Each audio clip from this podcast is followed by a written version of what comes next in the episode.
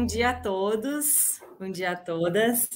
É com prazer, então, que eu inicio o nosso webinar de lançamento do e-book de Organização Patrimonial e Sucessória, Questões Práticas e Atuais. Queria, primeiramente, dar boas-vindas aos nossos convidados, que são de casa e que vão comentar importantes pontos, né, quando o assunto é planejamento sucessório e organização patrimonial. Então, apresentando os nossos convidados, Magda Ehlers, é sócia fundadora do Instituto Sucessor e consultora de empresas familiares. Jorge César, sócio do Souto Correia Advogados, é integrante do time de organização patrimonial e sucessória e é um dos autores do nosso e-book. Bom, entrando no nosso assunto de hoje, então, eu ouso dizer que a nossa conversa ela é pautada por uma transformação na visão sobre a organização patrimonial e sucessória.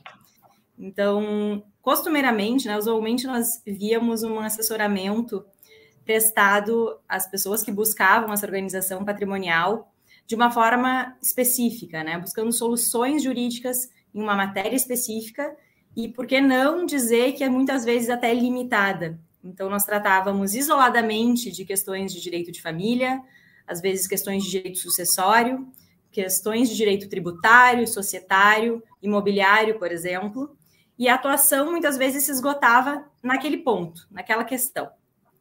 E o que nós percebemos é que há aqui uma ampliação da atuação e do que é buscado por aqueles que buscam, então, essa, essa organização patrimonial. Não é mais necessário uh, escolher qual questão específica deve ser tratada em detrimento de outras.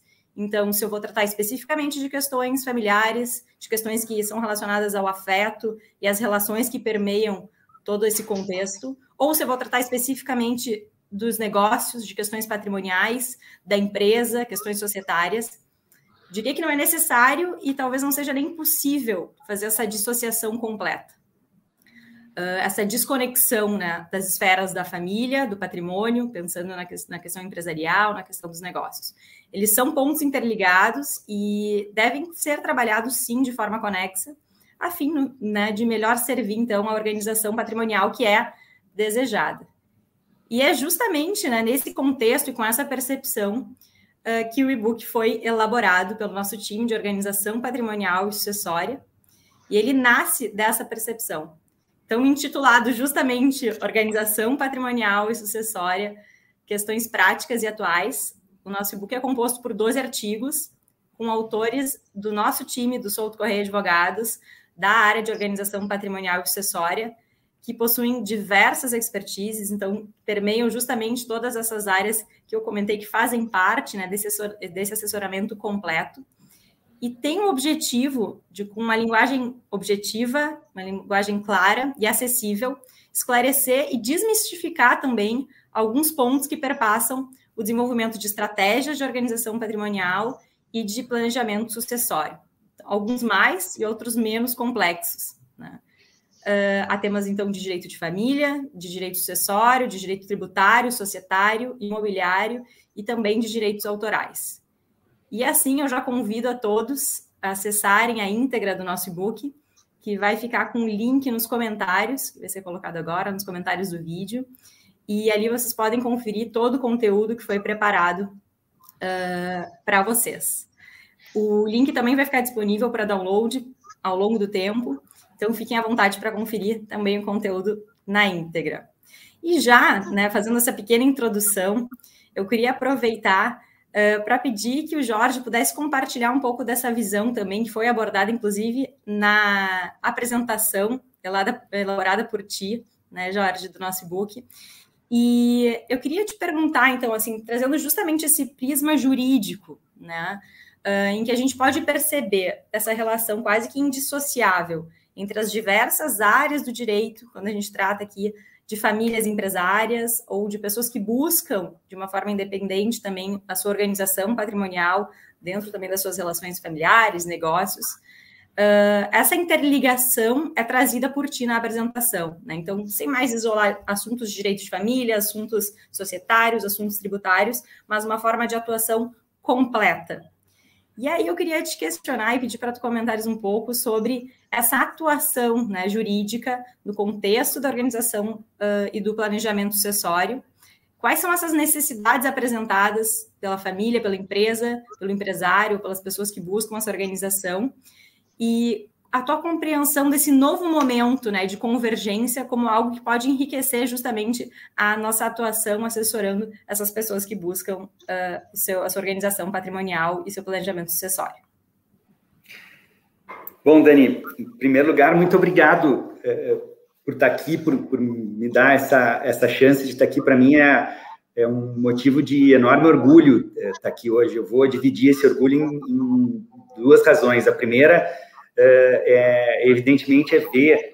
Estava assistindo aqui o nosso vídeo de entrada, né, e, e todo o desenvolvimento do Souto Correia nos últimos tempos e, e, e ver também, então, o crescimento de um determinado escritório, juntamente com o crescimento de uma determinada área, o crescimento de um e-book, né, que foi é, aos poucos sendo trabalhado, pensado, né, saiu de lá pelas tantas de uma ideia numa conversa e as coisas vão evoluindo e, e ver ele sendo hum, concluído e disponibilizado ao público com um conteúdo que, sem dúvida alguma, dá orgulho na, uh, a todos os que, os que dele participaram. Então, essa é primeira referência que eu tenho que fazer. A segunda, evidentemente, é estar aqui ao lado da Magda, né? ter a chance de conversar um pouco com ela, de ouvir, de aprender com ela, que está nessa trilha, nesse, nesse caminho há tantos anos, que conhece tantas realidades envolvidas no planejamento uh, patrimonial e sucessório.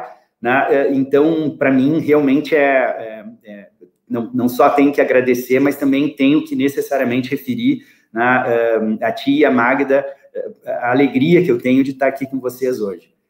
Mas especificamente com relação à, à tua pergunta, eu de fato acho que nós estamos vivendo hoje não um momento distinto do ponto de vista jurídico ou técnico jurídico, não me parece que, o, que, é, que juridicamente falando, nós tenhamos um ramo uh, novo do direito. Nós não temos. Né? Nós continuamos tendo uh, direito de família, direito de sucessões, uh, direito, como você referiu há pouco, propriedade intelectual, direito societário, tributário e assim sucessivamente. Né? Se nós olharmos, então, as categorias jurídicas envolvidas nos temas, elas são rigorosamente iguais. O que nós temos de diferente, me parece, é uh, uma expertise ou uma área de atuação do advogado. E isso sim é novo. E ele é novo, na minha compreensão, uh, em dois sentidos.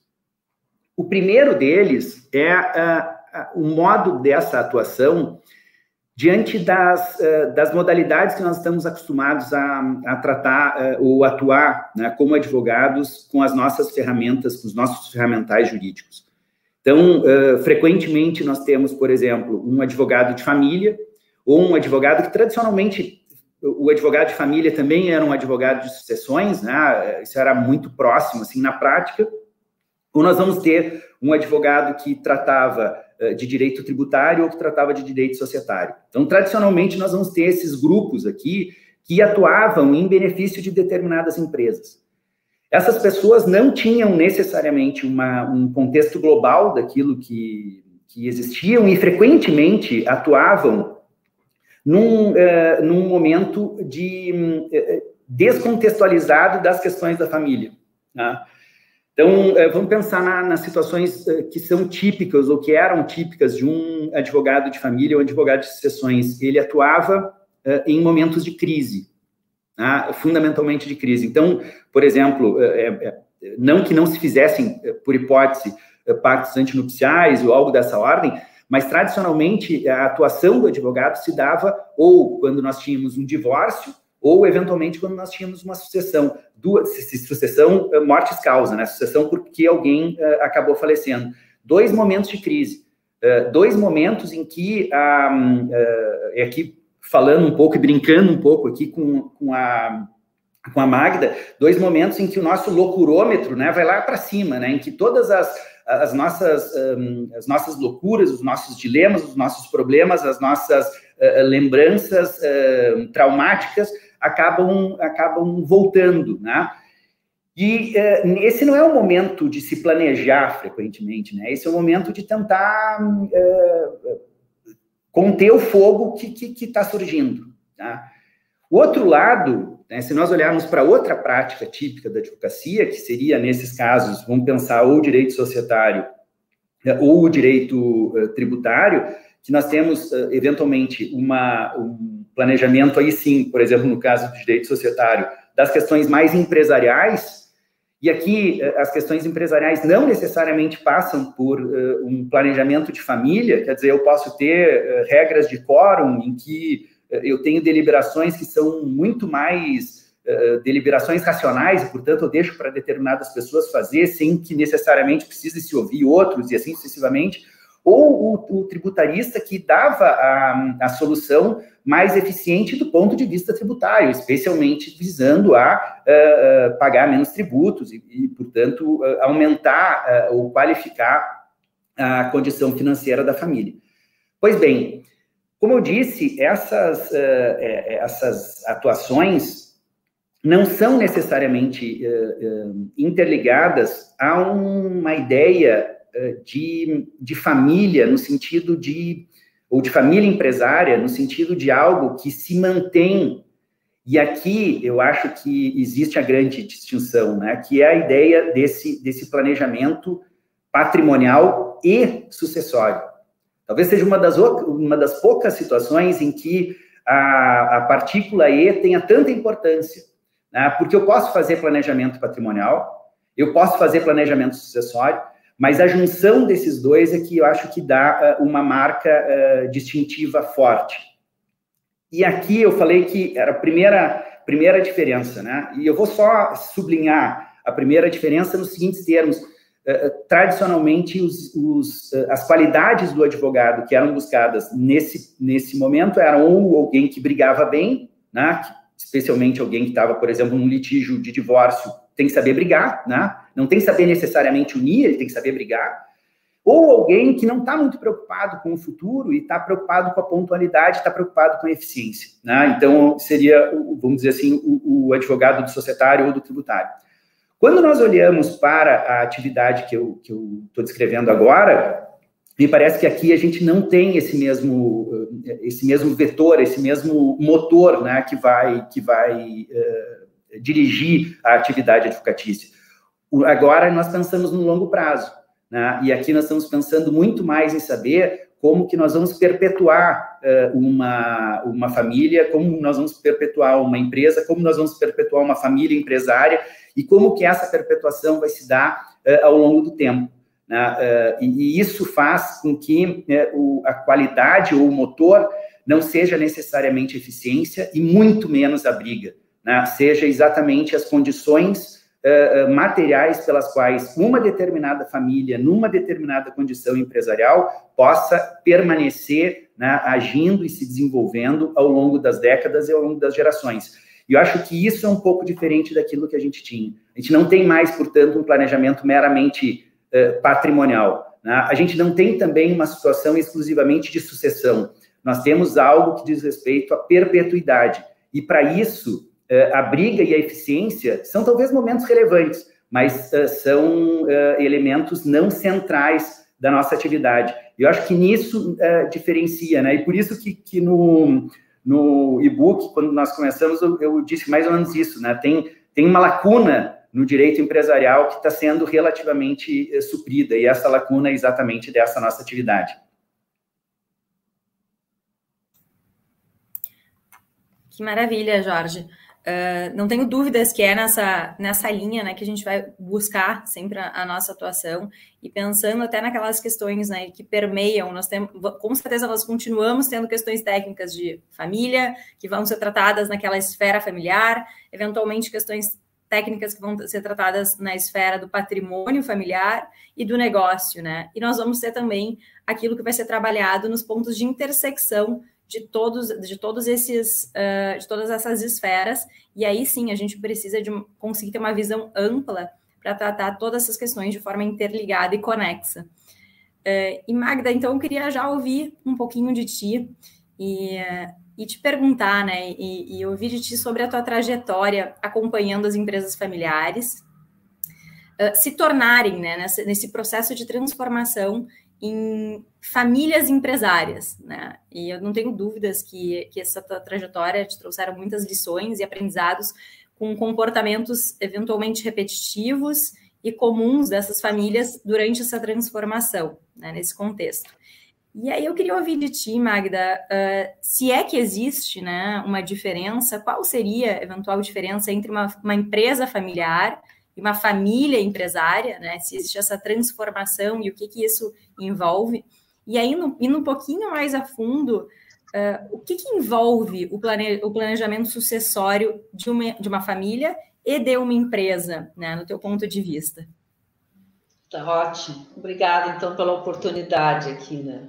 Eu vou responder com muito prazer, mas eu gostaria de fazer um passo atrás uh, sobre o que o Jorge falou para introduzir essa resposta, tá? Uh, eu acho que o que modificou significativamente nesse período aí, né, inclusive na atuação dos profissionais junto às empresas familiares, quando são contratados né, uh, pelo empresário, enfim, é que uh, antes essas áreas todas do, do, do direito elas eram quase que estanques, né, como disse o Jorge. E eu acho que o mundo ele se abriu de uma tal forma, né, ficou tudo tão integrado que não cabe mais, né, uh, a gente estar no mesmo cliente lidando com a mesma questão e não haver essa integração, essa essa permeação clara entre uma área e outra, porque o que transita no meio de tudo isso são as pessoas. As pessoas são as mesmas, né? A família é a mesma. Então, um parecer, muitas vezes, absolutamente técnico, levando-se absolutamente o racional, impacta significativamente no emocional e no emocional aciona o não né? Não quero, não quero, eu não sei nem por que, que eu não quero, mas eu não quero, né? E aí empaca e começa uma situação de conflito, né? Porque a solução técnica muitas vezes não levou em consideração aquele universo, né? Então eu vejo assim, é, todos nós, né, vivemos e nos acostumamos assim tendo os advogados como os profissionais assim da justiça, né? É, da sabedoria que tem respostas, né? Então, é, o, o, que, que acontece? Eu acho que o empresário, quando contrata é, um trabalho técnico né, de advocacia, ele espera respostas e posicionamentos, né? mas existe, assim, é como se o advogado tivesse resposta para tudo, né? Ele tem todas as soluções. Ele, ele, sabe, ele, ele sabe como encontrar melhor solução tributária, melhor solução fiscal, como é que eu vou proteger meu patrimônio, ele sabe como é que eu vou blindar e tal. E aí, só que tem uma questão, né? Que tudo isso envolve as pessoas. Aí, quando entram profissionais como uh, uh, psicólogos, né, como é o meu caso, ou, ou, ou profissionais assim com, com esse tipo de sensibilidade, ele mais faz perguntas do que dá respostas. E muitas vezes a, a, a, dúvida do cliente muda, né? Então, aquela pergunta que estava estanque e que mereceu uma resposta técnica, ao passo que quando tu olha para a pessoa e tu começa a fazer perguntas, a dúvida muda, né? E aí é que eu acho que é a interação extremamente interessante, né? Dessa questão mais assim integrada da equipe que faz um trabalho numa empresa familiar, e nós já vamos chegar em seguidinha na família empresária, para poder ter bem claro a dimensão de uma decisão, por exemplo, da escolha de um sucessor, né? E, e, a escolha de um sucessor ela é emblemática numa família, porque a escolha do sucessor implica em assumir-se talvez a identidade, as preferências, os vínculos, né? Ou até dívidas não resolvidas, coisas mal elaboradas do passado que tu compensa com uma titulação ou com uma escolha. E às vezes, juridicamente, é muito fácil botar isso no papel. É fácil? Não, mas ele quer que seja o filho dele, o filho dele está preparado. Não, não cabe a mim questionar se por, por, que, que ele escolheu o filho dele. Digo, tá, mas cabe a quem então? Como é que nós vamos ajudar esse cliente a não criar uma armadilha para ele? Né? E muitas vezes ele cria essa armadilha. E aí vem então esse processo de transformação. Eu acho que as relações humanas, elas estão, elas, elas passaram a permear todas as profissões, né?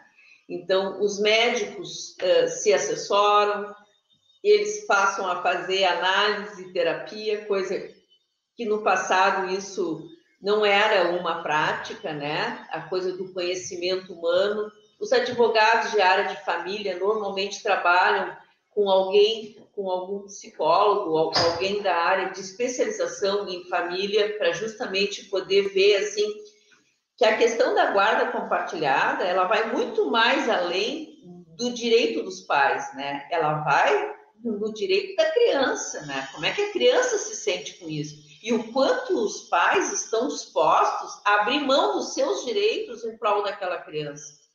Quem é o objeto de, de, de estudo no momento? É a criança ou são os pais adultos que não conseguem conversar e que não conseguem trocar?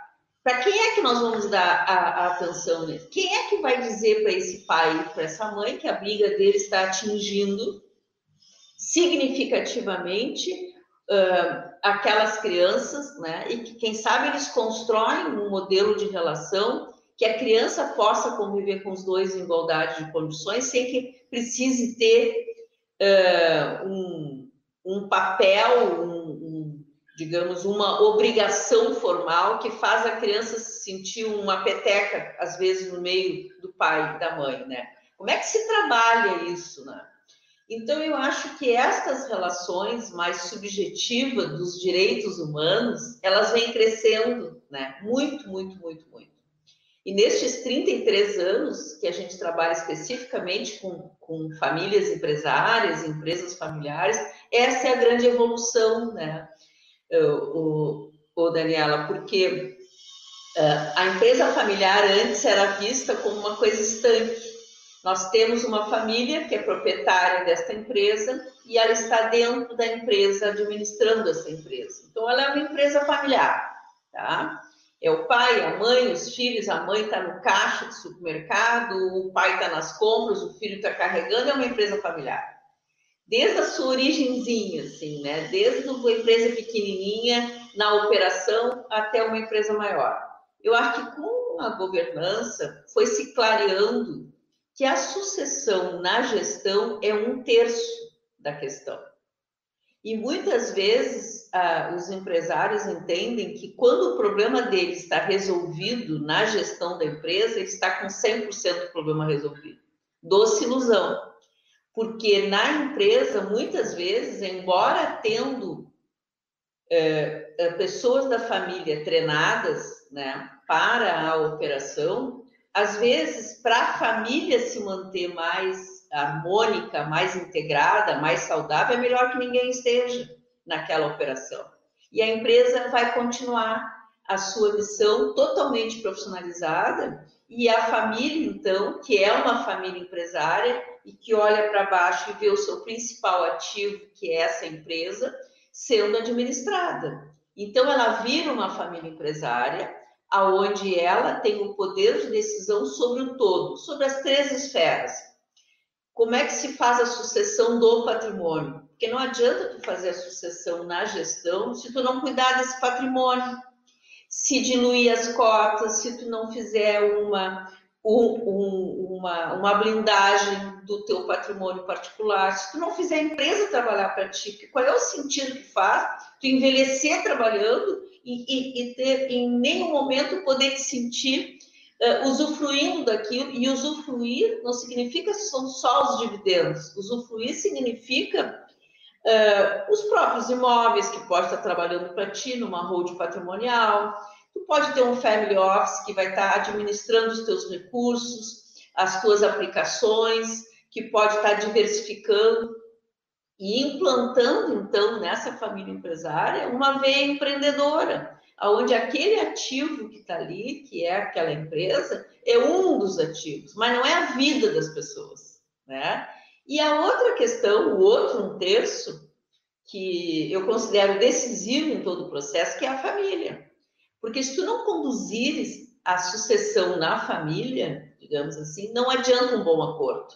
Tu pode trazer o melhor advogado, tu pode contratar Soto Correia, que vai fazer um baita de um acordo super bem feito, mas se a família não tiver muito claro do que, que eles estão abrindo mão, porque para poder crescer, tu tem que abrir mão, né?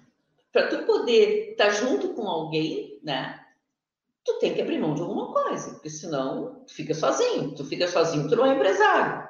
Tu não tem O que também é uma opção, lá pelas tantas vender, usufruir do lucro da vida, né? De uma vida toda, de bons resultados, enfim. Eu acho que o empresário tem esse direito, né? De chegar em algum momento, bom, cheguei até aqui, né? E nunca imaginei na vida que fosse poder ter o carro que quisesse. Uma vez eu ouvi de um deles assim: imagina, eu tenho até jardineiro hoje, eu comecei eu sendo jardineiro, né? Então, assim, dentro dessa simplicidade, dessa linguagem, a família pode e deve ter essa consciência de fazer escolhas. E eu costumo dizer que quem acha que não pode escolher está doente. Porque poder escolher é, é saudável. Só quem não pode escolher é quem está doente. Né? Então, assim, a família, ela precisa ter o seu processo de sucessão também. Se ela decide ser uma família empresária, se constitui, então, um conselho de família que tu trabalha com valores, com princípios, com legado, tu trabalha a nova geração, tu trabalha, a, a, digamos, a harmonia necessária para aquele sucessor da família poder estar tá ali trabalhando, acolhe ao invés de invejar, mas isso tem que ser trabalhado, porque senão tu inveja. Porque eu sou uma engenheira bem-sucedida, mas não ganho nem 20% do meu irmão, que é o CEO da empresa, que voa com jatinho, que tem uma Ferrari na garagem e que, e que a minha cunhada pode comprar todas as bolsas do mundo e eu não. Então, como é que eu lido com isso? Né? A minha cunhada é casada com um homem bem-sucedido, meu marido não é um homem bem-sucedido, eu vivo dos dividendos. Então, tem uma diferença entre eu e o meu irmão e entre eu e a minha cunhada. Então, esta família empresária, ela precisa saber lidar com isso. E essa é a diferença da empresa familiar e da família empresária. Que a família empresária está acima do guarda-chuva, imaginem um guarda-chuva, e abaixo dessa família empresária estão todas essas questões, esses protocolos, esses acordos, essas confissões, né? Essa, é, esses segredos sendo trabalhados, compartilhados, né? E aí é o seguinte, quando um jovem vai casar, ele já sabe que tem que casar com separação total de bens. Ele já sabe disso, porque ele tem uma responsabilidade com essa família empresária, né? Que ele tem que honrar com esse patrimônio. Ele não pode diluir esse patrimônio só porque ele está apaixonado, né? A paixão de um herdeiro de uma empresa familiar tem limites. Né? Tem limites. Eu, uma vez, fui procurada por um pai de uma, uma moça que ia casar, né? E, e a condição da família uh, do marido dela era que fosse com separação total de bens, né? E aí o sogro do meu cliente me procurou. Eu digo, bom, o que, que eu faço com isso, né? Aí eu, eu, eu perguntei para a família, olha, eu posso atender, não sei nem do que, que, tá, do que, que vai se tratar, né? Não, tu atende, né? Tu não pode falar por nós, mas tu atende. E aí, qual era a questão dele? Ele disse, olha, se tu estás orientando nesse sentido, eu quero te dizer que tu já estás estimulando a separação. Porque um casal que já casa com essa condição, o que é meu é meu e o que é teu é teu, e o que a minha filha tem é muito menos do que ele tem, tu estás estimulando a dissolução do casamento. Tu, com a tua condição, estás estimulando que as pessoas não construam coisas juntas. Eu esperei de bom, esta é uma condição de uma família empresária, que a tua filha está entrando, e é de livre-arbítrio o que eles vão fazer após o casamento. Eles podem colocar tudo no nome dos dois, por livre-arbítrio. Ele pode, inclusive, colocar tudo que ele comprar, particularmente no nome dela, se assim for o, o, o acordo deles, né? E os teus netos serão herdeiros desta empresa e vão usufruir isso, né? E essa é a regra do jogo, né? Então, mas vocês veem como é complexo, né? Como é, é, é muito complexo. E isso é uma família empresária, né? É mais do que uma empresa familiar. Perfeito, Magda. E trazendo agora, te ouvindo falar, por exemplo, do regime de bens, né, da escolha e o quanto isso pode mexer uh, com as relações, né, eventualmente, porque existem, de fato, tabus quando a gente trabalha com organização patrimonial e planejamento sucessório. A escolha do regime de bens é um deles, né, em conversar sobre isso, em normalizar essas questões. E eu posso citar diretamente outro, né, o próprio testamento. Né, o testamento é outra ferramenta pouquíssimo utilizada ainda, porque existe né, em volta do testamento esse pensamento de não querer uh, projetar ou pensar após a morte, no evento morte. Então, se tem esse receio, é um tabu em si uh, utilizar ferramentas que estão disponíveis. E me parece que uma forma de, de conseguirmos então utilizar isso de forma positiva para a organização patrimonial é justamente essa normalização, né, o conhecimento sobre essas ferramentas. Então, o regime de bens, o que, que significa o regime da separação de bens, quais são as implicações, fazer com que todos se sintam à vontade em conversar e conhecer uh, do que, que se trata né, esse, uh, esse instituto jurídico, para que se sinta confortável, entendam que são ferramentas utilizadas a favor das pessoas, né? Elas estão a favor das famílias, das pessoas e para organizar, justamente para possibilitar essa organização patrimonial. E antes de voltar a palavra para o Jorge, uh, eu queria trazer uma, uma colocação que o próprio Jorge trouxe na fala dele, né?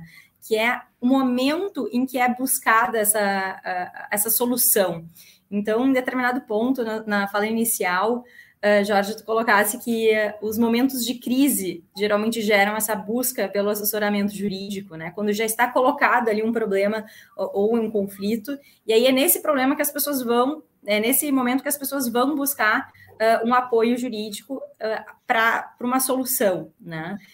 E essa sucessão, né? Então, ela pode ocorrer por uma tomada de decisão, então, um momento em que uma família se prepara, como a Magda estava comentando, agora há pouco, né? Toda uma preparação para a sucessão, ah, uma sucessão familiar, uma sucessão também na empresa, esse contexto da família empresária, né? Com um guarda-chuva, ou pode acontecer também com rupturas, que foi o ponto que o Jorge trouxe, né? Então, uh, eventualmente um falecimento ou uma ruptura por algum conflito específico que provoca essa sucessão de forma inesperada e pode então ser buscado aqui um, um, precisar de um assessoramento em um momento muito mais crítico, né, para se achar soluções ao conflito posto.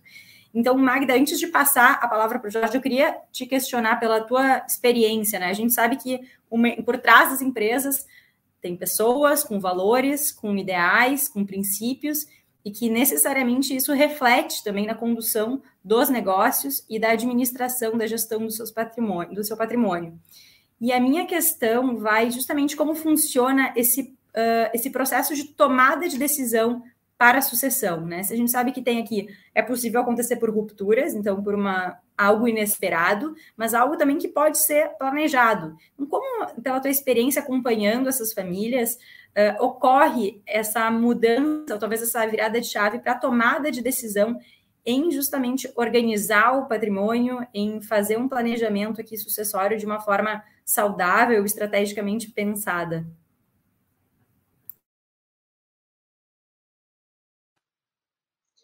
É, é, em que momento, né? Isso é uma coisa muito pessoal, né? Depende o nível de informação, depende a idade, depende a condição de saúde do timoneiro, né? Desse, desse líder ou dessa líder que está à frente dessa empresa, né? desse patrimônio.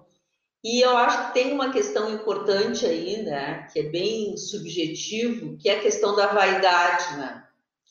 É, o quanto a pessoa que tem o poder, né, que tem esse patrimônio, é, se sente à vontade de compartilhar isso, né? E se sente à vontade de, de passar isso, né? E isso não o intimide a ponto de achar que ele não faz mais sentido, né? Uh, a vida dele, e aí depende muito da origem dele, né? Se é uma pessoa muito humilde, né? Se é uma pessoa que teve uma origem muito humilde, uh, permanece nele, nessa pessoa, o medo de ficar pobre, o medo de perder tudo. Por mais que ele tenha, ele tem a sensação de que ele se sente seguro tendo a propriedade. Né? Então, isso precisa ser trabalhado e mostrar para ele que existe formas disso ser protegido, né? Uh, e que o contrário, né? Ah, enquanto permanecer na pessoa física, o risco é muito maior, né? Ao passo que se tu, se tu fizer todos os instrumentos legais de, de passar isso, ele vai se sentir mais seguro. É a forma que ele tem de, de resguardar o que ele construiu. Então, isso precisa ser trabalhado com a pessoa, né? Essa questão toda da, é, do patrimônio, da, do testamento, testamento ainda é um tabu, viu, Daniel? A pessoa se sente muito, uh, assim, abrindo mão da sua vida, né? E você está, mas e se eu quiser mudar? Tá, mas e se eu achar que que eu posso mudar, eu tenho que me comprometer com isso aqui para o resto da vida, né? Então, assim, tem muitos medos, assim, de compromissos. E aí nós temos que falar da diferença de primeira, segunda e terceira geração, né? A primeira geração, uh, os fundadores, eles têm um pouco de dificuldade de lidar com planejamento, porque eles têm uma sensação que eles vão perder o controle ao planejar e ao compartilhar as suas os seus sonhos e as suas ideias. Ao tornar eh, socializada aquela informação, né, nem que seja na família, parece assim que ele não tem mais o timão. A grande maioria dos fundadores tem esse mindset, assim, né? Eh, de controle muito forte e de reter informação e tal. Quando tu já passou da primeira para a segunda, a segunda já vivenciou esse processo. Ela já tem a experiência do que deu certo, do que não deu certo. É mais fácil ela planejar, mesmo porque ela olha e vê que a família é uma pirâmide e a empresa não necessariamente seja uma pirâmide, né?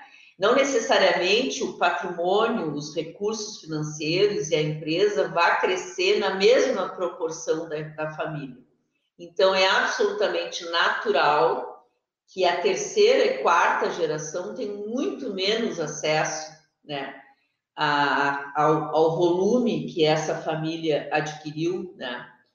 Uh, e por isso que na quarta geração e quinta geração não faz mais sentido se manter ligado àquilo ali, né? Se não for pelo legado, se não for pela continuidade, pelos valores, né? e por entender que eles fazem parte de uma coisa muito maior, né? Então, isso tudo precisa ser trabalhado, entendeu? Quando eu digo trabalhado, precisa ser conversado, tem que jogar a conversa fora e contar a história do passado. Eu lembro de uma situação assim que é, tinha uma obra grande numa empresa e tinha que ser demolido uma escada, né? É, para poder ser construída uma nova unidade, né? e uma escada enorme no, no, no, jardim, assim, e a, e a mãe deles, né, chorava muito, assim, né, é, com essa decisão dos filhos, porque ela sentava naquela escada, é, tomando café durante a noite, para manter eles fazendo a obra, eles trabalhando, e que aquilo ali representava para ela a primeira expansão, né? Que como foi difícil para ela aquele momento da vida dela. Né? Então, tu imagina o seguinte: é fácil, passa um trator em cima, demole a, a, a escada, briga com aquela pessoa, ao passo que tu, né? Bom, vamos ver como é que a gente ritualiza isso, como é que a gente apropria essa escada esse, esse senso, da, né, esse conceito da escada, da coisa, vamos ver se a gente fotografa, contrata um artista plástico e faz uma foto dessa escada, vamos resgatar a tua imagem jovem sentada nessa escada e vamos botar na entrada do novo prédio, vamos contar a história dessa escada. Como é que a gente pode fazer isso para que a empresa não deixe de evoluir, né? Então, esse planejamento é mais ou menos assim, né? Como é que tu demole um prédio, como é que tu, tu vende uma empresa, né? Como é que tu diversifica tudo isso são conceitos que precisam ser trabalhados com essa família empresária, né? Mas hoje, eu diria assim, quando eu falo hoje, eu digo ao, ao longo desses 33 anos, quando a gente chega, quando a gente é chamado, a gente já encontra holds patrimoniais, a gente já encontra assim as pessoas vivendo grande parte dos aluguéis dos prédios, a rede de lojas já é assim a loja, o prédio da loja é de uma empresa e o negócio é da outra, né? Então, assim, a rede de farmácias, por exemplo, o prédio da farmácia já é de uma rede, já é de uma empresa e o negócio é outro, né? Então, assim, já existe esse conceito do patrimônio trabalhar para a família. Mas isso foi um crescimento e uma evolução ao longo destes anos, assim, né? E isso tem sido hoje muito fácil de mostrar para o empresário que ele pode ter uma empresa que trabalhe para ele e que ele não precisa mais trabalhar para essa empresa, né? Perfeito, Magda. Acho que isso perpassa justamente a ideia, né, de uh, do conceito inicial, de se entender o que, que cada família precisa, o que, que cada família quer, né? E aí, Jorge, sem delongas, quero te ouvir de ti Uh, pensando nisso, né, se nós pensarmos que a atuação do advogado ele, ela serve como uh, apresentação de ferramentas, né, a, os pontos jurídicos, as questões jurídicas, elas podem ser vistas como ferramentas para realizar aquilo que a família quer, aquilo que a pessoa deseja, né, implementar no seu contexto, tanto da família como dos seus negócios.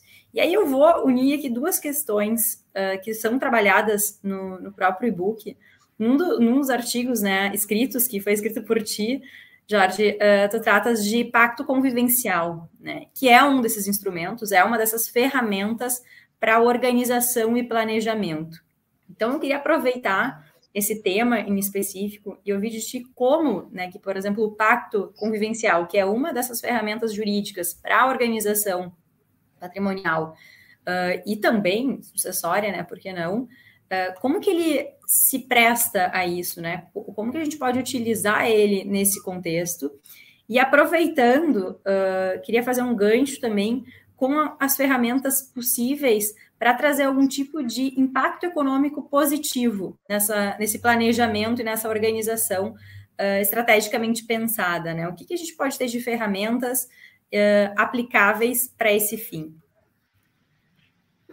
Bom, vamos lá. É, o, o pacto convencial é, é, aquele instituto que, para pegar um, o, o, exemplo mais próximo dele, que eu acho que é mais conhecido e, portanto, didaticamente mais, mais claro para nós conversarmos, é o pacto antinupcial. Né? Ele é, é aquilo que o pacto antinupcial faz com o casamento, o pacto convivencial faz com a união estável.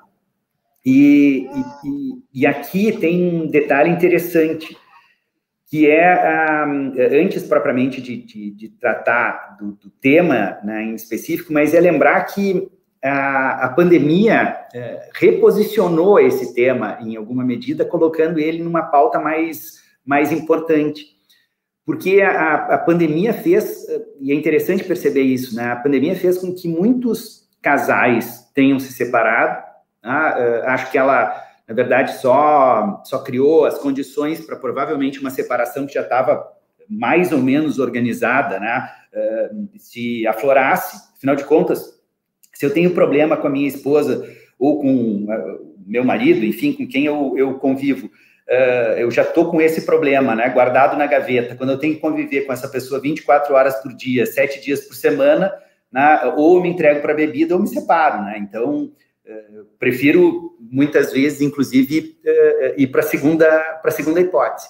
Mas, uh, se por um lado isso é verdade, e os números comprovam isso, também é verdade que uh, vários núcleos acabaram nascendo, especialmente entre jovens, que, muito embora nós possamos discutir sobre a efetiva constituição de uma família, esses núcleos são similares, no mínimo, às condições de uma família que está nascendo. Né? Então, muito, muita gente que morava sozinho acabou indo morar com seu namorado, com a sua namorada. Né? Uh, e, e aqui, então, passa a conviver sob o mesmo teto, passa a dividir despesas, passa a ter um planejamento mais conjunto da, daquilo que vai se fazer, passa a se projetar pelo menos a próxima semana em conjunto e assim sucessivamente. Então vamos de novo. Será que eu tenho aqui uma família? Eu não sei. Será que eu não tenho uma família? Eu também não sei. Tá? Eu sei que eu estou em algum lugar nesse, nesse meio tempo, nesse meio, no, no meio do espaço aqui. E aqui, é, graça, né, como é típico, diga-se de passagem, das uniões estáveis, notadamente no início, graça à incerteza.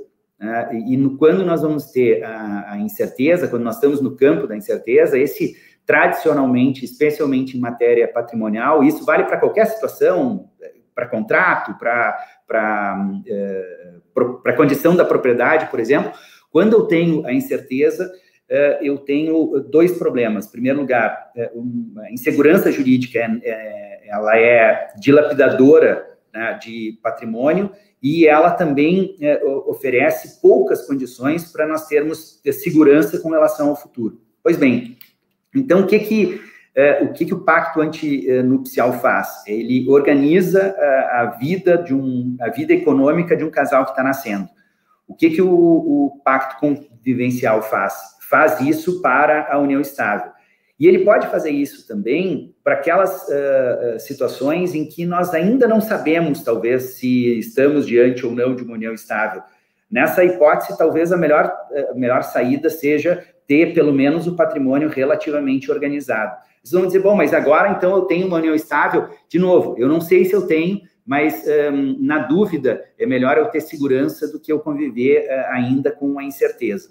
Até porque, se nós olharmos do ponto de vista de organização uh, técnica, né, uh, pensamento técnico a respeito do, do, de, de circunstâncias similares, eu não vou ter o mesmo grau de certeza de um pacto antinupcial mas eu também não vou ter um enorme grau de incerteza, que é aquilo que uh, hoje se costuma falar, e talvez a pandemia tenha tornado isso um pouco mais uh, relevante, que, é, que são aqueles chamados contratos de namoro, né?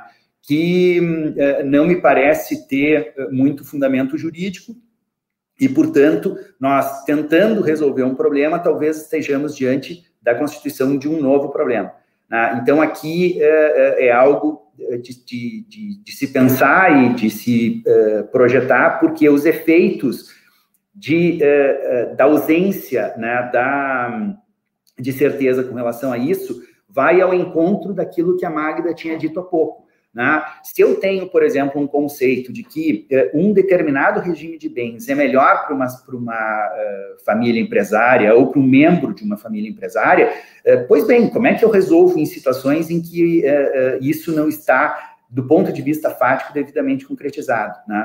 Então, aqui, me parece que é, um, que é um ponto de atenção que se pode ter, notadamente diante de, de uh, situações fáticas nos quais, como eu disse antes, uh, existe um grande espaço de dúvida. Esse primeiro ponto.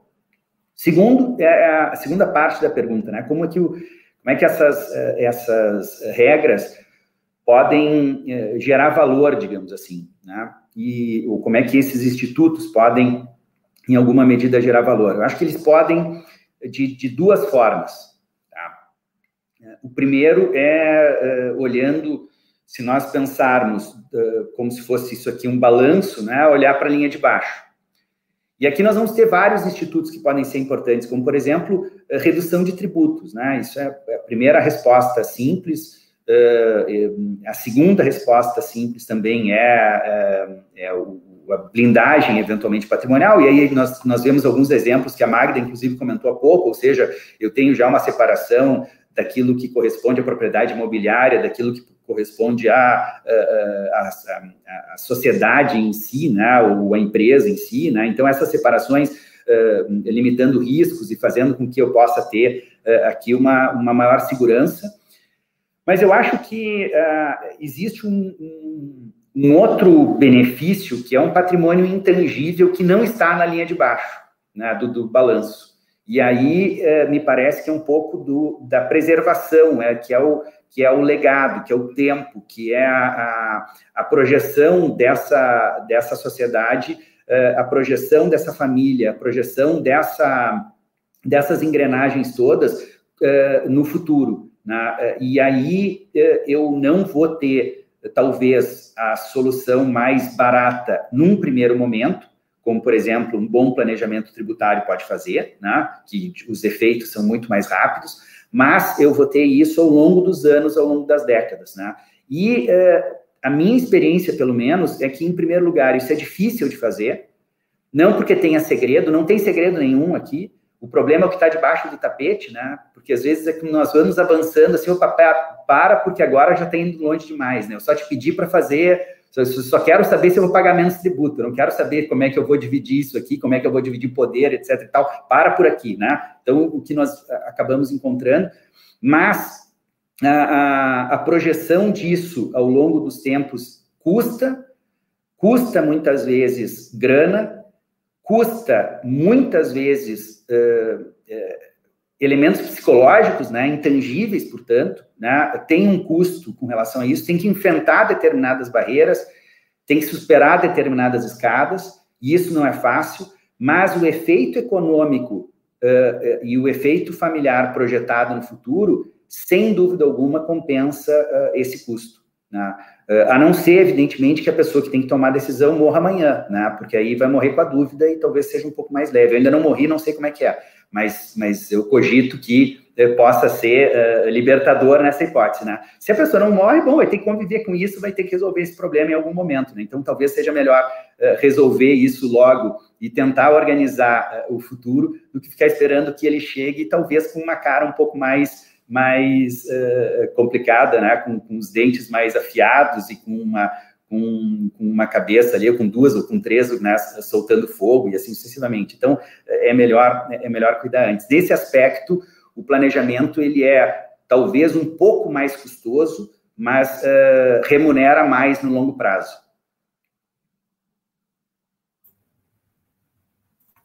Maravilha, Jorge. Uh, e de fato, né? Uh, não necessariamente um, um, dispêndio menor, depende muito do que a família quer, né? Do que a pessoa busca. A gente volta para a ideia de qual é uh, o objetivo central com essa organização e com esse planejamento. Se é algo a longo prazo, que geralmente é, e o investimento talvez tenha que ser visto dessa forma, né, e dessa forma ser pensado como eficiente, do que propriamente uh, de um aspecto específico. E eu quero aproveitar também essas suas colocações, Jorge, para referir.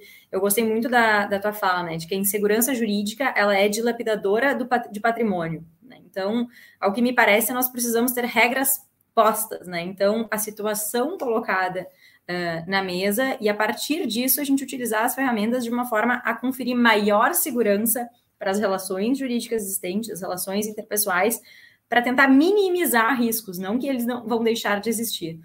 E nesse contexto, justamente da pandemia, acho que é muito atual esse apontamento sobre a busca por contratos de namoro, a busca por declarações de união estável, por pactos antinupciais, Uh, e justamente, né, o contrato de namoro, por mais que ele não tenha aqui uma, uh, um fundamento específico, né, uma previsão legal específica, uh, basicamente o contrato, o, o, que é contratado entre as partes é a inexistência né, de uma união estável. Então é esse receio, porque de fato as, as, a conjuntura familiar hoje, com a pandemia, ela alterou. Então muitas pessoas foram morar juntos, muitos namorados foram morar juntos, e eventualmente não estão constituindo família, por exemplo, a ponto de ser uma união estável ou de quererem, né, constituir uma união estável, que o elemento subjetivo é a constituição de uma família, né, então, mas que existe de fato. Então essa ideia de ainda viverem um relacionamento como um namoro, não quererem que gere efeitos patrimoniais e querer então declarar essa relação enquanto um namoro. E para isso, de uma forma muito sucinta, é feito o contrato de namoro, nessa tentativa de afastar a caracterização de uma união estável. E o risco suscitado na tua fala, ele é, é, é latente, né? Porque a união estável, ela é um instituto de fato. Então, que tem que ficar muito claro que as pessoas, as ferramentas jurídicas, elas têm que refletir a realidade. Né? Elas são instrumentos utilizados ao nosso favor favor daquele que busca organização patrimonial, refletindo justamente o que é vivenciado na prática. Então, se de fato é um namoro, o contrato de namoro pode ser sim muito eficaz, mas se é vivenciado uma união estável, já não serve mais para eles. Né? Então, as regras têm que ser colocadas e justamente o pacto convivencial aqui se aplicaria com a definição de regime de bens, com organização patrimonial, como bem entenderem uh, dispor, e assim vai, né? E no casamento, o pacto antinupcial.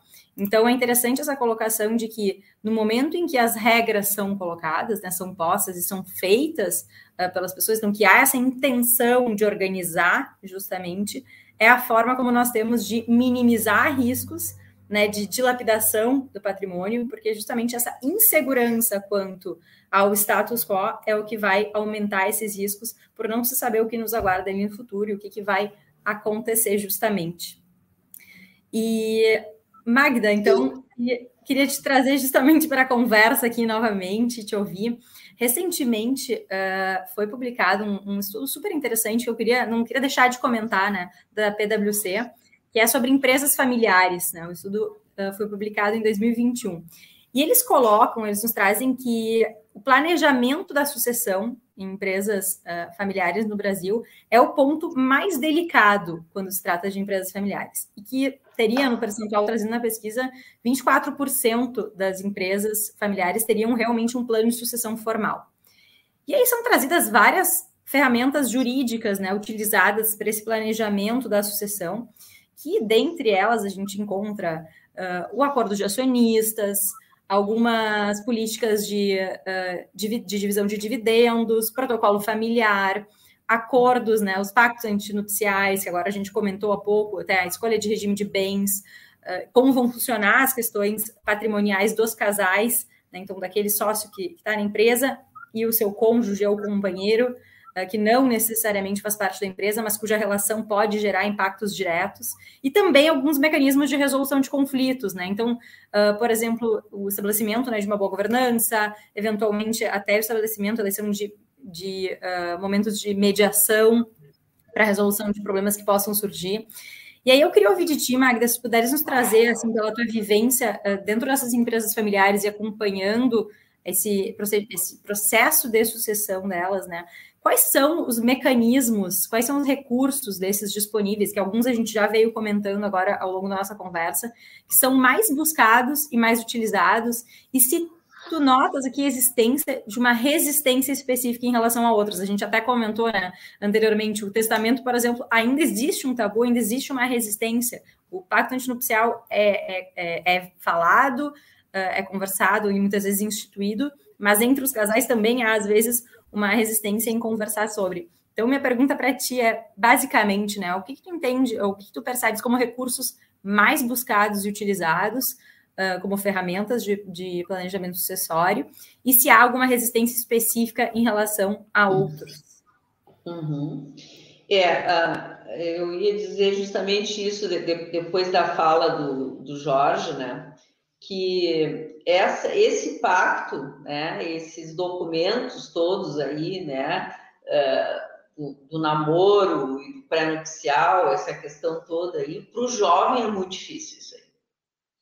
Porque ele se sente assim, uh, tendo que formalizar uma coisa que para ele é só só estão morando junto, né? Tipo, ah, os meus amigos tudo moram com as namoradas e não tem isso. Aqui na nossa família tudo é uma lenda, eles dizem, né? Isso aqui tudo é um, é um problema. Né? Eu digo, olha, existe o ônus e o bônus. A, tua fa a família do teu, do teu amigo tem esse recurso é, patrimonial que a tua tem. Existe um trabalho com essa família empresária. Então, não pode te comparar com quem não está no mesmo no mesmo nicho de mercado, né, que são das famílias que têm patrimônio, que têm uma imagem a zelar, enfim, né? Então, mas para o jovem é muito difícil isso. E tem sido bem complicado de convencê-los ou de mostrar para ele o benefício de formalizar essa relação né? Ou de botar no papel, por exemplo, que não é uma relação estável. Pô, tá me fazendo ter que falar uma coisa com, com a minha namorada que eu não gostaria de falar, quer dizer, então, até que ponto a família tem o, direito de interferir na minha liberdade? Quer dizer que eu não tenho liberdade de morar com, com quem eu quiser, eu não, eu não posso, então. Eu, eu, eu, não, eu sou adulto e sou estimulado a ser adulto, mas quando eu sou adulto e tenho ações de adulto, eu tenho que me submeter às regras da família. Quer dizer, eu sou estimulado a sair de casa, a viver independente, a me sustentar, desde que eu uh, me submeta às regras da família, das quais eu não concordo. Então, esse é o outro lado da, da discussão, entende? Então, existe resistência. Eu acho que isso tem que ser trabalhado, tem que ser conversado, tem que ser mostrado, né? Para as namoradas ou os namorados que vêm de uma realidade assim, de outro tipo de família, de outro tipo de constituição, eu acho muito estranho. Acho muito estranho. Acho assim uma coisa surreal, como elas dizem. Para mim isso é surreal, né? Então, assim, que é uma linguagem dos jovens dizer assim, mas para um pouquinho, que, que, onde é que se dá isso, né? Isso sem falar nas relações uh, uh, homoafetivas, né? Porque aí vem uma outra questão, né? Que é do reconhecimento daquele casal pela família, né? E, e que também é toda uma questão, assim, bem... Uh, bem agora é mais fácil de falar, né? Agora é mais fácil de se conviver mas ainda é um tabu importante. Até que ponto é legal, até que ponto tem sustentação jurídica aquela relação, né? Então, acho que as resistências elas acontecem em todos os níveis, né? É, desde o jovem que não entende é, por que, que ele tem que formalizar uma coisa que para ele é a coisa mais assim, natural, então ele precisa se apropriar desse conceito, né, de que ele faz parte de uma família empresária e que ele tem sim compromisso com o todo, né? Então isso se faz desde o início, com fóruns de família, com, com discussões conceituais, com aulas para família, com conceitos. Não é lavagem cerebral, mas é sim se apropriar, né, do teu lugar nessa família e do teu lugar nessa sociedade, né? E das implicações que isso tudo tem. Mas não é fácil, porque o jovem hoje ele tem uma realidade que os mais velhos não tiveram, né? Que é tudo muito líquido, assim, né? Assim como tá junto já não tá mais, o trabalho não são aquelas carreiras longas de 20, 30 anos dentro de uma empresa, de entrar numa empresa e se aposentar nela. Eles têm dois, três negócios ao mesmo tempo, tem uma startup com um grupo de amigos, tem aqui, tem ali. Então, estes compromissos é, é, é, quase que como se fosse um mundo antigo, assim, né? É, é quase que como se fosse uma coisa é, antiquada, efetivamente, né? Então, eu acho que a gente tem que mostrar que não é antiquado, que é super atual e que é uma adaptação do mundo de hoje, né? Então, a gente trabalha isso todo o tempo, né? É, desmistificando essas coisas, né? E o que eu acho que é mais procurado, o, o que, que, traz a demanda do nosso cliente aqui para o nosso escritório? Normalmente é em busca de uma solução para a sucessão, do convívio da família e da, e, da, e da solução. E aí só muda de endereço os problemas, né? É, os problemas só mudam de sobrenome, são mais ou menos assim, de acordo com a proporção do patrimônio e do tamanho da família, os problemas variam mas são as relações entre os pares, né, entre os irmãos, a relação com o patrimônio, o compromisso com os valores da família, a questão do uso das coisas em comum, patrimônio em comum, é a casa na praia, é, é o sítio, é, é, é a aeronave, é, são as viagens em família, as diferenças que se mostram claramente né, na convivência familiar com genros e noras, uh, se os genros e noras podem trabalhar na empresa ou não, de repente tem um genro, uma nora, um super talento, mas uh, eles têm dúvida se pode admitir ou não, né? E aí vem sempre a regra, né? A gente só pode admitir quem a gente pode demitir, né? E como é que se dá essa inserção e como é que se tira caso não resolva? Qual é o nível de maturidade que a família tem para lidar com este não, né? Caso ele venha acontecer. É muito mais fácil fazer a saída de uma empresa da família, de um filho ou de uma filha, do que um gênero de uma nora. É muito mais emblemático o conflito, né? Porque acaba sendo, tem que ter um vínculo muito forte para que isso possa ser conduzido e não ter danos muito fortes, né? Grandes assim. Então é claro que a regra do não é o mais fácil, né? Se eu digo não, é não, tá resolvido, não tem que negociar nada, né? Então, é aquela regrinha de acordo, né? Eu, eu aceito e eu, eu concordo, consigo conviver plenamente, tá, tá tranquilo.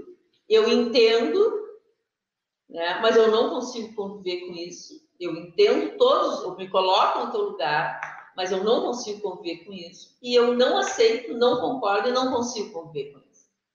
Então, assim, como é que se dá essa discussão, né, com os graus de concordância dentro desse processo? Então, as famílias vêm aqui buscar isso, né?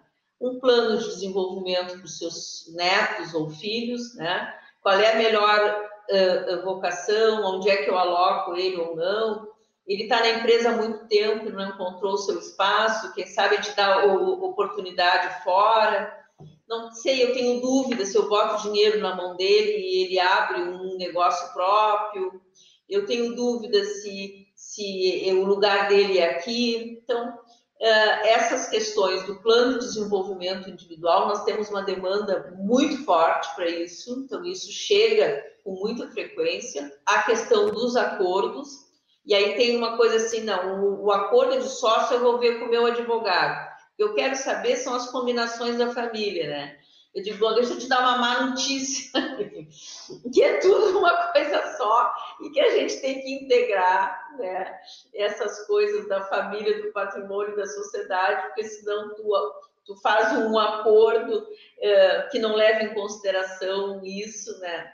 Me faz lembrar uma, uma experiência, assim, de que nós estávamos é, é, trabalhando com uma família e, e, e, tinha que abrir uma empresa, eles iam abrir uma empresa, e o fundador, no caso, disse, não, então bota o fulano de tal, que era o genro, de, de diretor dentro dessa empresa, né? Porque aí, já que tem que ter uma pessoa, bota ele de, de diretor. Foi feito o contrato, né? Assim, absolutamente, né? Era uma coisa simples. Só que o que não se sabia é que aquele, aquele genro não se dava com o outro que era o CEO. Então, ao nomear aquele cunhado uh, de diretor, ou o outro que era o CEO se sentiu ofendido e enfrentado, né? Que como é que foi colocado o, o, o cunhado de diretor numa empresa, mesmo que fosse pro forma, e o quanto seria pro forma, né? E o quanto seria efetivamente, ele iria se sentir diretor, o quanto ele teria ingerência sobre aquela. Bom, aí veio um rol de discussões assim, quando na verdade o princípio da coisa era a negação de um conflito e uma questão básica. Precisava de um nome lá no, no contrato, né? Então, as resistências se dão em grande parte pelo desconhecimento, né, do seu próprio papel dentro da sociedade, do seu próprio papel dentro dessa família e das responsabilidades que isso traz, né? como também, digamos assim, essa dificuldade de entender que a família empresária é maior que a empresa familiar, né? Então, assim, estes acordos todos são pensando na segunda, terceira geração, né? E então, uh, a formalização do, do, do, dos acordos às vezes leva muito tempo, muito tempo. mas uh, eu tenho estado muito feliz assim, né, com a evolução desse trabalho, né, Daniela e Jorge, porque hoje muito mais, eu diria 80% dos casos que chegam aqui chegam uh, preventivamente. Eu tenho lidado com poucas situações assim graves de conflito nos últimos anos assim, quando que no início era cisão, era briga judicial, era, era mediação para arbitragem, era venda da empresa, falência, confusão, né, turnaround, como é que a gente ia como é que a gente ia conduzir aquele resgate daquele patrimônio, enfim, né? Uma mesa cheia de profissionais para ver qual é que era o caso. Hoje não tem surgido mais isso. Assim. Eu acho que hoje as pessoas estão muito mais bem informadas, muito mais bem informadas. Acho que é isso. Com certeza, Magda. E, assim, da, da, tua fala tem alguns pontos, né, que, que chamam muita atenção e a gente volta ao, àquilo que a gente falou inicialmente, né, da necessidade da conexão de todos esses fatores que estão relacionados à, à organização uh, da família e da empresa. Né? Então, o que a gente percebe é que não existem, né? E, e repetindo um pouco da, uma conclusão da tua fala, que não existem uh, soluções estanques, né, para todas as famílias. Então, cada uma das famílias, cada uma das empresas, uh, elas vão ter necessidades diferentes, elas vão ter interesses que vão ser diferentes, e é nesse trabalho conexo, né, de, de análise de quais são as vontades uh, de cada uma delas, na esfera familiar ou na esfera, na esfera da empresa, a partir disso que se pode aí sim desenhar uma estratégia, né, de quais ferramentas são adequadas, o que, qual vai ser o conteúdo tratado em cada um desses acordos, em cada, uma, cada um desses contratos, né. E outro ponto também que, que a gente voltou a, a falar é a questão do conhecimento. Então, uh, como se quebra né, o tabu, como que a gente consegue superar isso? É justamente a partir do conhecimento, da apropriação sobre o assunto, para se perder aquele receio em falar sobre, ele receio em trabalhar essas questões.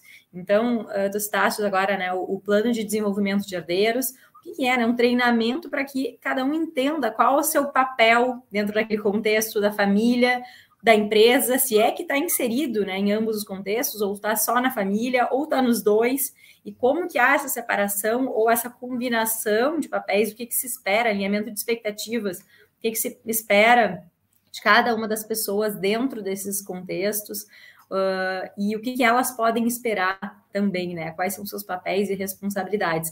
Então, a gente volta para aquela ideia de definição de regras do jogo, no momento que a gente coloca na mesa o que, que é importante como vai funcionar e quais são as regras que vão fazer isso funcionar, a gente pode né, ver aqui uma prevenção de problemas e uma até otimização de recursos, né, uma eficiência uh, patrimonial para se como o Jorge disse, né, se evitar a dilapidação do patrimônio pela insegurança do que vai acontecer. Então, a gente vê aqui uma combinação de vários fatores e que a nossa conversa ela vai uh, fazendo sentido, né? Ela volta para alguns pontos que a gente já abordou. Uh, a gente poderia aqui continuar conversando, acho que por horas, mas a gente vai se encaminhando ao, ao final da nossa conversa e eu não queria deixar assim de ouvir vocês uh, sobre alguns pontos finais, algumas considerações finais e basicamente a gente tende, né? E hoje, assim, na nossa conversa, a gente focou bastante em empresas familiares, né? mas não necessariamente a organização patrimonial e o planejamento sucessório é algo exclusivo de famílias que têm empresas ou que operam com empresas, né?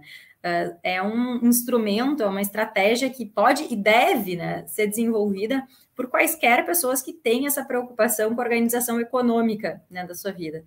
E, e é nesse sentido que eu queria deixar aberto para vocês agora para algumas considerações finais sobre esse uh, se é que há né, um momento ideal para se buscar esse, assessoramento, essa organização, esse desenvolvimento de uma estratégia para a organização patrimonial, seja dentro de uma, de uma família que tem empresa ou eventualmente de pessoas que têm essa preocupação né, em organização econômica, porque afinal de contas, todos nós, uh, em todas as nossas relações, uh, a gente acaba como união estável, como casamento, como relações societárias, de alguma forma, impactando diretamente questões econômicas. Então, se existe algum momento que vocês acham que é uh, o adequado, o ideal para se buscar esse, esse desenho da estratégia de, de, de organização patrimonial e sucessória?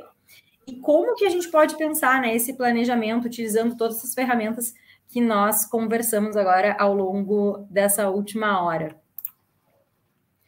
Jorge, se quiser começar. Bom, vamos lá. Uh, acho que tem, tem uma série de, de perguntas aqui, eu vou tentar ser é, bastante pontual. Vamos começar pelo momento, né? O que que, qual é o momento ideal? Uh, eu não acho que nós tenhamos uma, uma, uma regra para essa resposta. Eu acho que existe só um momento que não é o ideal. E eu não estou dizendo que esse momento não deva ser iniciado, mas, uh, né, mas ele não é o ideal. E eu acho que o, o não ideal é o momento do conflito. Porque aqui, né, quando nós temos um conflito instaurado, a, a, o grau de racionalidade, ele muitas vezes é, é, diminuído e a racionalidade que sobra é dedicada à solução do conflito e não pensar, então, no longo prazo. E aqui, portanto, eu não acho que é melhor melhor momento. Pode acontecer, pode, mas, mas se puder ser evitado, então, melhor. E, e pelo, eh, por ouvir a Magda, parece que é isso que está efetivamente acontecendo, né? Se, se ela conta que uh, uh, aquelas uh, mesas cheias de gente tentando encontrar qual era a solução do caso hoje cada vez é mais é mais rarefeito, né? muito provavelmente é isso que nós estamos efetivamente constatando. Né? A vida do advogado, nós talvez não tenhamos essa mesma sorte, Magda, talvez a gente tenha muitas vezes, inclusive, né, nos encontrado com o conflito como um mecanismo aqui de chegar para nós. Mas eu acho que esse o, primeira resposta, né, é essa. O segundo ponto, um, tu tinhas falado, Dani, sobre né, será que isso que nós estamos tratando diz respeito só a, a, a uma família que está diretamente envolvida numa empresa? E a resposta que eu te dou, para mim, pelo menos, é não. E eu vou dar dois. É claro que o conceito de empresa para um advogado talvez seja um pouquinho diferente do que é para outras pessoas, porque nós temos um conceito um pouco mais técnico, né, do que, é eh, o empresário, o que, é a empresa. Mas a atividade empresarial não é eh, a única que dá ensejo a uma organização patrimonial e sucessória. Quando nós temos, por exemplo, uma família de alguém que pode ser, por exemplo, um profissional liberal e, portanto, não tem uma atividade empresária no sentido mais estrito, mas uh, tem um patrimônio e esse patrimônio pode dar uh, razão a uma série de, de, de, problemas futuros, né? ou pelo menos pode também dar uma vida longa e, e fértil aos seus uh, familiares sucessores, aqui também é um momento para nós discutirmos. Um outro ponto é, uma outra situação é quando nós vamos encontrar algum, algum é, sucessor que possui características especiais. Né?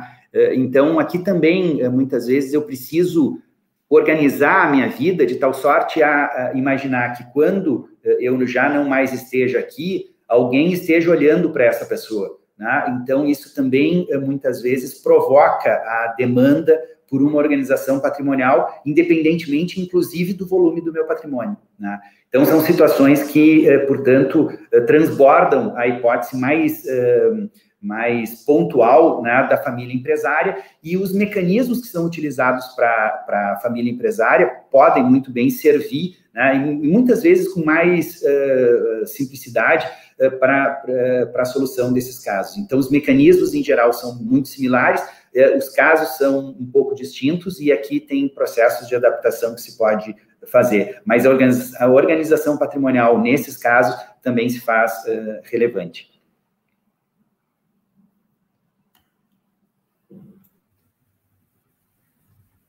Perfeito, Jorge. Uh, Magda, queria uh, te ouvir se tiveres alguma consideração final para falar sobre o nosso assunto e uh, em seguida a gente vai se direcionando também ao final do evento.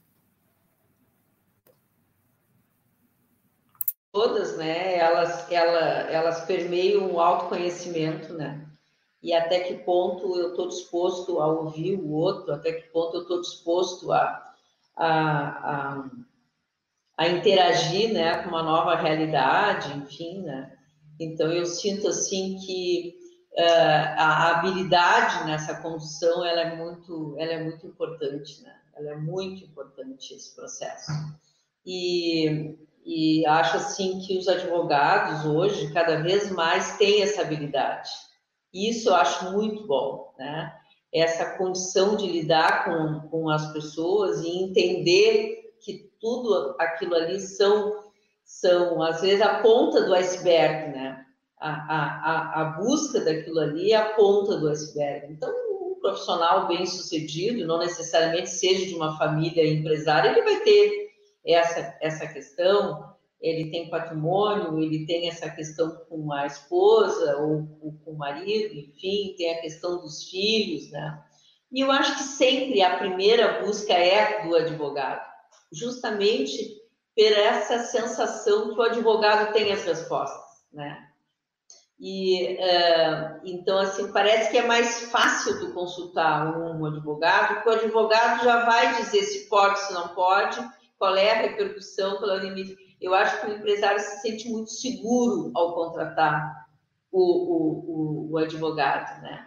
E por isso que muitas vezes o advogado, se tem essa habilidade de enxergar e de estabelecer uma relação com o empresário, digamos assim, ele, ele não sente a necessidade de ter um profissional uh, que o complemente como psicólogo, coisa assim, porque ele tem essa relação. Tanto é que é muito comum os escritórios de advocacia terem, terem contratos por muitos anos com as empresas. São, né? Eles são prestadores de serviço durante, sei lá, uma vida inteira para aquela empresa, né?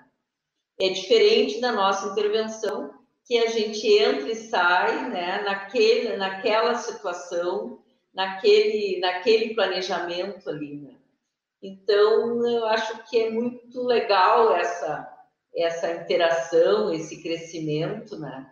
E, e a organização uh, uh, patrimonial é sempre um momento, né? É sempre um momento. Quando a pessoa começou a pensar a respeito disso, é porque alguma coisa tem, né?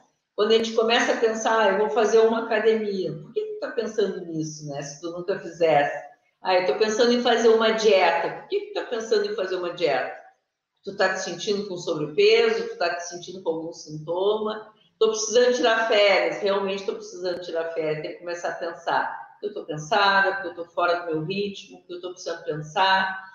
Então, eu acho que a gente precisa se ouvir, sabe, Daniela? Eu acho que esse é o é a grande questão, é a gente prestar atenção nos sinais, né? Que o corpo nos dá, que o que a gente pensa, a gente é, a gente tem, a gente tem que prestar atenção nos nossos pensamentos, nos nossos sonhos, nos nossos desconfortos, quer a gente seja de uma família empresária ou não, né? Então, eu acho bárbaro, né, quando o empresário se sente seguro de abrir o seu coração com o seu advogado, com o escritório do qual ele confia, né, ou um profissional liberal que procura um, um, um advogado e diz, olha, eu, tô, eu quero dar um jeito nisso aqui, assim, né? Eu estou querendo organizar minha vida. Eu acho isso sensacional, né? Porque eu acho que ele é grande o suficiente, né, para pedir ajuda, assim, né? E quando ele, ele nos procura, ele já é, ele tem uma dimensão da dificuldade dele, né, de resolver e, e nem sempre essa dimensão ela é aceita, né? Então, como nós somos uh, uma equipe multidisciplinar e a gente lida com a empresa, lida com as questões uh, de organização e de governança, é mais fácil ele compartilhar, né? Senão ele procura o psicólogo uh, clínico, né? A psicoterapia, que ele vai tratar lá das dificuldades dele da família, e no escritório de advocacia, ele vai trabalhar dos aspectos racionais. Então, eu acho que nós somos o meio do caminho, né? Onde a psicologia, as, as questões de ordem pessoal, humana, uh, uh, familiares, as questões patrimoniais e societárias, e o trabalhar junto, integrado com a visão do advogado, com a visão humana, é muito importante, né? eu tenho tido assim experiências maravilhosas de trabalhar com advogados assim muito muito perspicazes assim né? É, em saber o que, que, eles estão fazendo se realmente é o, o necessário sabe? E de poder dizer para o cliente olha acho que tem que pensar um pouco mais eu não estou te sentindo seguro para essa nossa proposta Quem sabe tu conversa um pouco mais com a tua família para ver se é realmente isso que tu quer. Eu estou à tua disposição. Eu acho isso muito bacana, assim, esse respeito, né, pelo tempo, assim. E a gente vê, assim, às vezes tem clientes que nos conhecem e nos procuram depois de cinco anos, seis anos. Já aconteceu um de me procurar depois de dez anos, né? Então, tu vê quanto tempo aquilo ficou, né? Amadurecendo é, para uma tomada de decisão, né? Muito, às vezes leva muito tempo. Às vezes o tempo passou e ele não resolveu. E uma vez é, eu fui procurar uma coisa assim muito, muito importante, assim, né? É, por uma pessoa que tinha falido, ele tinha perdido a empresa dele, né? E aí ele procurou e disse: Bom, eu vim aqui agora para entender tudo o que eu não fiz. Né? O que, que eu tinha que ter feito que eu não fiz? Assim. Foi uma experiência fantástica, assim, né? De volta ao tempo, assim, as ajudas que ele poderia ter procurado, os conselhos que ele poderia ter recebido, né? E, de, e aí, assim, fomos conversando, fomos vendo por que, que ele não protegeu aquele patrimônio, por que, que ele não, não buscou ajuda na hora certa, o que, que aconteceu, né, com essa cegueira, assim, de chegar a esse ponto, né? Então, às vezes acontece da pessoa não buscar ajuda, ou por não conhecer, ou por limitações pessoais, enfim, ou por achar que não tem solução? Mas cada vez menos isso acontece, graças a Deus. É verdade. É, é verdade, Magda. E, e, até pensando, né, assim, é, dessa fala do, de, de que é muito positivo quando se enxerga que a pessoa se sente segura em procurar o advogado, né? E aí o que me veio em mente, a primeira coisa, é que é o papel do advogado conferir também essa segurança, né? Então, central para que possa justamente ser identificada o que, que é a vontade dessa pessoa, dessa família ou desse indivíduo que está buscando essa organização e de forma segura, né, ajudar ele com as ferramentas que são disponíveis, identificar o que, que é a forma adequada de planejar e de desenhar essa estratégia que nunca vai ser igual para cada pessoa e para cada contexto, né? Então, é sem dúvidas um, um trabalho muito que envolve muito a questão pessoal, a questão íntima de cada, de cada pessoa, de cada família, a, a questão subjetiva e também os sentimentos que estão envolvidos, né? Além da objetividade trazida após pelas ferramentas, né? E como que vai ser implementado, então, toda, todo o desenho da estratégia. Mas sem mais delongas, eu quero agradecer Magda e Jorge por estarem essa manhã aqui conosco, uh, pelos pelo debate, pela conversa, pelas, pelas reflexões trazidas, né? Quero trazer também, quero relembrar que o nosso e-book vai ficar disponível e que a ideia é justamente trazer para a conversa, chamar todas as pessoas para conversa sobre organização patrimonial, sobre o plano acessório, mostrar que são tópicos uh, importantes de serem debatidos e muitas vezes, por mais que evitados em alguns momentos, eles são necessários, eles vêm à tona, né? né, se buscando ou naturalmente no curso da vida. Uh, obrigada, então também agradeço a todos que nos acompanharam agora durante essa manhã. Encerro o webinar, mas com certeza não encerro o debate sobre o assunto, né? É só o início, ainda muito vamos conversar sobre o assunto. Então, agradeço de novo, Jorge, Magda, muito obrigada. E um abraço para vocês, um bom dia para vocês.